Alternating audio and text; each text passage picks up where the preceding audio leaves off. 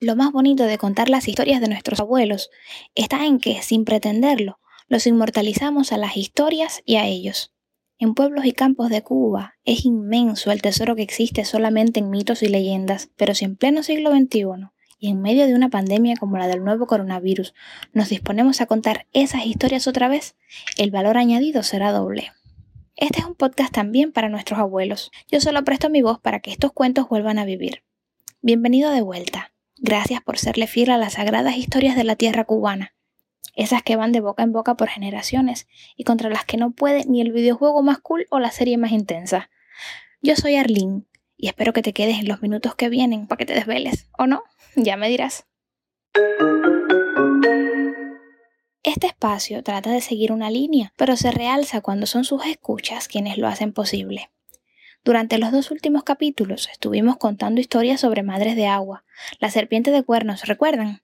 Este lunes, sin embargo, volveremos a hablar de las criaturas con las que abrimos historias de Tierra Santa, los Guijes. Ahí lo dejo. Uno de los mayores regalos de Twitter es el hecho de que sin pensarlo llegan a tu vida personas maravillosas que no solo te iluminan el timeline, comparten tus incomodidades o discrepan, porque eso también es válido. Últimamente, un grupo de personas maravillosas se han encargado de llenar de magia esta red para los usuarios de Cuba que aman el misterio, las historias urbanas y los mitos de todo tipo que se entretejen en los pueblos de esta isla. Gracias a la iniciativa llegaron las historias del tío Oliver, quien ofrece ese nombre porque prefiere mantenerse anónimo y debemos respetarlo. El tío ofrece jugosos hilos que ponen la piel de gallina, como mismo te remueven las entrañas con sentimientos encontrados. Hace poco llamó a su abuelo y a este podcast de historias le ofreció un relato. Cementerio de Wiges. Wilfredo era un guajiro muy callado, solitario, asustadizo. Siempre miraba a su alrededor como buscando algo. Pero no siempre fue así. Algo le había pasado que le marcó de por vida. Nunca lo comentó a nadie. Mi bisabuelo me dijo que tuvieron que pasar años de ser amigos para que él se decidiera a contarle lo que tanto le había afectado. Allá por la década del 30, ambos trabajaban de carboneros en la zona norte de Camagüey, a unos kilómetros del río Máximo. Actualmente es una reserva natural y área protegida. Una tarde, al finalizar su trabajo, Wilfredo se sentó al lado de mi bisabuelo, se levantó el pantalón hasta las rodillas y le dijo, ¿ves estas cicatrices en forma de arañazos? Te contaré la historia de lo que me pasó por si un día frecuentas la zona del suceso estés apercibido. Te lo digo porque te considero un amigo. Nadie más sabe esto. A unos 12 kilómetros de la desembocadura del río Máximo hay un desvío donde el cauce se hace estrecho y puedes pasar a caballo. Cerca de allí vivía una familia amiga. Un día los visité y me quedé a comer. Ellos insistieron en que no me fuera de noche, que durmiera allí y luego partiera al amanecer. Pero no quería molestar. Les di la negativa y cuando estaba a punto de salir, como último recurso, me contaron una historia. Sus caras reflejaban miedo, pavor y muy avergonzados me dijeron, puedes reírte si lo deseas, pero lo que te contaremos es real, lo creas o no. Esto es una tierra virgen, rica en árboles frutales, venados, jutías, en fin, el alimento no escasea. Pero no te has preguntado por qué hay tan pocos campesinos viviendo aquí. Te lo digo, hay una zona del río que está maldita, embrujada, como quieras llamarlo. En el siglo pasado, algunos terratenientes de la zona estaban teniendo problemas con sus cosechas de caña y se percataron que los causantes de tal infortunio eran los huijes. Estos salían de las charcas y se metían en el cañaveral provocando estragos. Los adinerados señores se amotinaron y comenzaron una cacería. En pocos días habían matado alrededor de 40 de estas traviesas criaturas. Los cadáveres se amontonaron y para evitar malos augurios, cargaron con ellos hasta la zona de Palo Seco, donde el cauce del río Máximo era más estrecho, y allí arrojaron los cadáveres de los pequeños huijes. Pero la historia no quedó allí.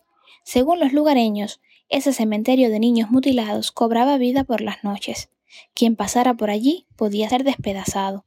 El odio acumulado en aquellos pequeños cuerpos fue lo suficientemente grande para apartarlos de la muerte y que buscaran venganza contra cualquier ser humano que pasase por el lugar. De día no había problemas, pero de noche el paso estaba prohibido, Sumado a esto, hay bastantes perros íbaros que bajan de las montañas a matar todo lo que se mueva. Así que te pedimos por favor que no salgas de noche, quédate y mañana regresas. No podía creer lo que me contaban, pero si me pasaba por la mente burlarme, lo reservaría para mí. A las 10 de la noche decidí irme, ignorando los consejos de mis amigos. Yo no creía en criaturas mitológicas, y si salía algún perro jíbaro con mi machete lo partiría en dos. O eso creía. No acepté ni el arma de fuego que me ofrecieron. Solamente cargué mi saco en el caballo y me marché, usando un candil como guía. Aún recuerdo sus caras, como si me dijeran que iba hacia la muerte. Por precaución, aunque era incrédulo, decidí ir por el camino más largo, por si pasaba algo. La noche era muy clara. Los insectos nocturnos se hacían notar. El grillo, la chicharra y los saltamontes estaban compitiendo para ver quién se escuchaba más, hasta que llegó un momento en el que no escuché nada. Un silencio sepulcral se había establecido y empecé a escuchar aullidos cada vez más cerca, hasta que salieron de la maleza tres enormes perros. El brillo de la luna se reflejaba en sus ojos, eran enormes, como perros criollos que protegían las plantaciones y fincas, pero estos estaban más fuertes, como si se alimentaran a diario. Pinché rápidamente al caballo y este fue en dirección contraria a los perros. Estos corrían muy rápido, tiraban mordidas de vez en cuando, pero su objetivo real no era atacarnos, sino guiarnos a una trampa. Sus ladridos marcaban el camino hacia el cementerio de Guijes que tanto evité. Luego de un kilómetro de persecución, los perros dejaron de ladrar y abandonaron la senda. Se sentaron justamente detrás, como si dijeran, mi territorio llega hasta aquí. Después de unos minutos recuperé la respiración. El susto fue disminuyendo. Seguí de frente y a los pocos metros empecé a escuchar la risa de varios niños. Carcajadas y murmullos se escuchaban a lo lejos. Ese sonido congeló mi sangre. El miedo me dominó. Al llegar al río, todos estaban allí, aguantados al borde, en la ribera, con la mitad de la cabeza fuera del agua. Sus ojos brillantes estaban sobre mí, sus pequeños dientes afilados salían a relucir, mientras salían más cuerpos a flote en el lado más hondo del río. En cuestión de segundos, el silencio volvió a aparecer. Atrás estaban los perros, y delante unos cadáveres de niños, la mayoría vivos, pero no tuve tiempo de tomar ninguna decisión. Un chillido de agonía rompió la tensión del momento. Los cuerpos inertes que flotaban empezaron a moverse y todos aquellos huijes salieron del agua, unos con brazos amputados, otros se arrastraban porque no tenían piernas. Solamente veía aquellas bocas abiertas, famélicas, babeando de hambre y de ira. Se abalanzaron sobre el caballo, mordieron todo lo que podían. Este relinchó, se puso en dos patas y me tumbó, pero nunca solté las riendas. Esto fue lo que me salvó. El caballo logró zafarse y me arrastró. Mientras me defendía como podía con el machete, iba cortando brazos y decapitando a aquellos demonios, pero no los detenía. Rasgaron mi piel y músculos con sus dientes. Mientras más gritaba, más aparecían del fondo del río. Eran muchísimos. Solo sabía que si soltaba las riendas moriría. Después de cruzar una parte casi seca, dejaron de perseguirme. Con mis últimas fuerzas logré subir a la montura y me desmayé. Había perdido mucha sangre. Gracias a Dios el caballo conocía el camino de vuelta. Cuando llegué a la casa, mi esposa me recogió y curó mis heridas. Siempre culpé a los perros íbaros del suceso aunque aquellos arañazos y mordidas decían lo contrario. Un perro no hacía aquello. Te cuento esto porque eres como yo. Sé que has visto cosas que no puedes explicar y muchos no te creen. Quiero que sepas que no estás solo. Esta historia ha pasado varias generaciones hasta llegar a mí.